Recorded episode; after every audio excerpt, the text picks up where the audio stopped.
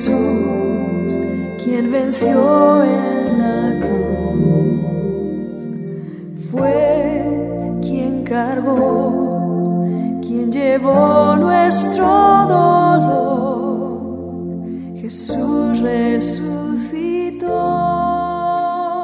No solo es importante tener este pensamiento de agradarnos unos a otros dentro del seno familiar, como hemos visto en el devocional de ayer, sino llevar también este valiosísimo principio de agradar a Dios también en el área laboral. El apóstol Pablo escribe en su carta a los Efesios capítulo 6 y en los versículos 5 y 6, donde les dice lo siguiente, Siervos, obedeced a vuestros amos terrenales con temor y temblor, con sencillez de corazón, como a Cristo, no sirviendo al ojo como los que quieren agradar a los hombres, sino como siervos de Cristo, de corazón haciendo la voluntad de Dios, sirviendo de buena voluntad como al Señor y no a los hombres, sabiendo que el bien que cada uno hiciere, ese recibirá del Señor, sea siervo o sea libre. Debemos entender que cuando el apóstol Pablo escribe esta carta, existía en ese tiempo la esclavitud. Y eran muchas las posibilidades que podían presentarse. Por ejemplo, que un siervo creyente sirva a un amo y este amo podía ser creyente o tal vez un amo no creyente.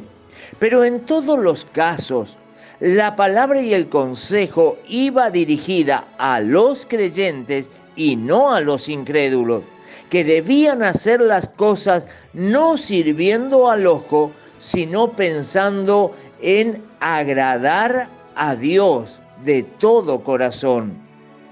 En otras palabras, que aquellos que trabajan como empleados trayéndolo a nuestro tiempo, sirvan de tal manera como si su patrón no fuera un hombre, sino que hagas todas tus tareas de todo corazón como si tu patrón fuera Jesús.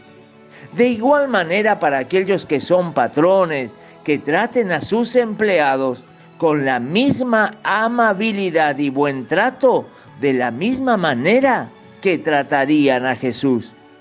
Y qué bueno es entender esto, que cuando hacemos las cosas no pensando en agradar solo a la persona a quien sirves, sino pensando en agradar a Dios, no importa si el patrón es injusto o si el empleado es injusto o infiel.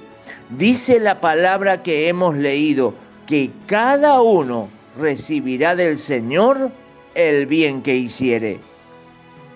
Siempre debemos saber que por encima de un patrón terrenal servimos a un Padre que está en los cielos, que no es deudor de nadie y que Él siempre paga muy bien y sobreabundantemente. Dice el apóstol Pablo, ahora escribiendo su carta a los colosenses, en el capítulo 3 y verso 22. Siervos, obedeced en todo a vuestros amos terrenales, no sirviendo al ojo, como los que quieren agradar a los hombres, sino de corazón sincero, temiendo a Dios. Y lo que sigue a continuación que son los versículos 23 y 24, es el fundamento donde recibo las fuerzas para nunca decaerme en mi servicio a Dios y lo tengo como un lema en mi vida ministerial. Y dice lo siguiente, y todo lo que hagáis, hacedlo de corazón como para el Señor y no para los hombres, sabiendo que del Señor recibiréis la recompensa de la herencia, porque a Cristo el Señor servís. Les comentaba anteriormente el lugar de importancia que ocupa permanentemente esta palabra en mi mente y mi corazón. En primer lugar, para que mi servicio hacia los demás sea realmente de todo corazón, con excelencia, como si a quien estoy sirviendo fuera a Jesús. Me ha sucedido que muchas veces a quien he servido con mucha voluntad, energía, entusiasmo y dedicación poniendo lo mejor de mí, un día se olvidó de todo lo que hice por él y terminó volviéndose ingrato y hasta en algunos casos como un ocasional enemigo.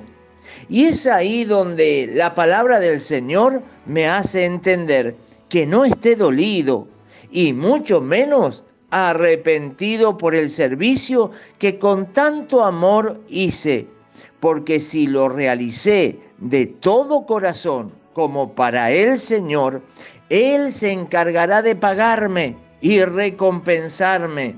Y esto lo he comprobado en infinidad de veces. Y además, esta palabra hace que no entre en mi corazón la amargura y el resentimiento, y a pesar de esa mala experiencia pueda seguir teniendo las fuerzas para seguir sirviendo a otros. Recuerda este principio que es muy importante. Siempre cosecharás lo bueno que has sembrado, pero eso no quiere decir que vas a cosechar en el mismo lugar donde sembraste. He servido a muchas personas ingratas que después de brindarle mi servicio, atención, de todo mi corazón, finalmente terminaron pagándome muy mal. Pero luego, sorprendentemente, he recibido grandes bendiciones de otras personas que no había hecho nada por ellas. Y en algunos casos ni las conocía. Y es ahí donde el Señor me hizo ver que quien estaba detrás de esa gran bendición era Él, recompensándome por haber servido de todo corazón a alguien que finalmente resultó siendo muy ingrato. Tu fidelidad es grande. Así que recuerda, haz todo de corazón, con excelencia y poniendo lo mejor de ti, pensando en agradar a Jesús, sabiendo que en los cielos tienes un Padre fiel y recompensador, que no es deudor de nadie y que tarde o temprano recibirás multiplicado todo aquello que hiciste con amor.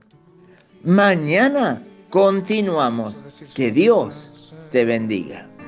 Tu fidelidad es.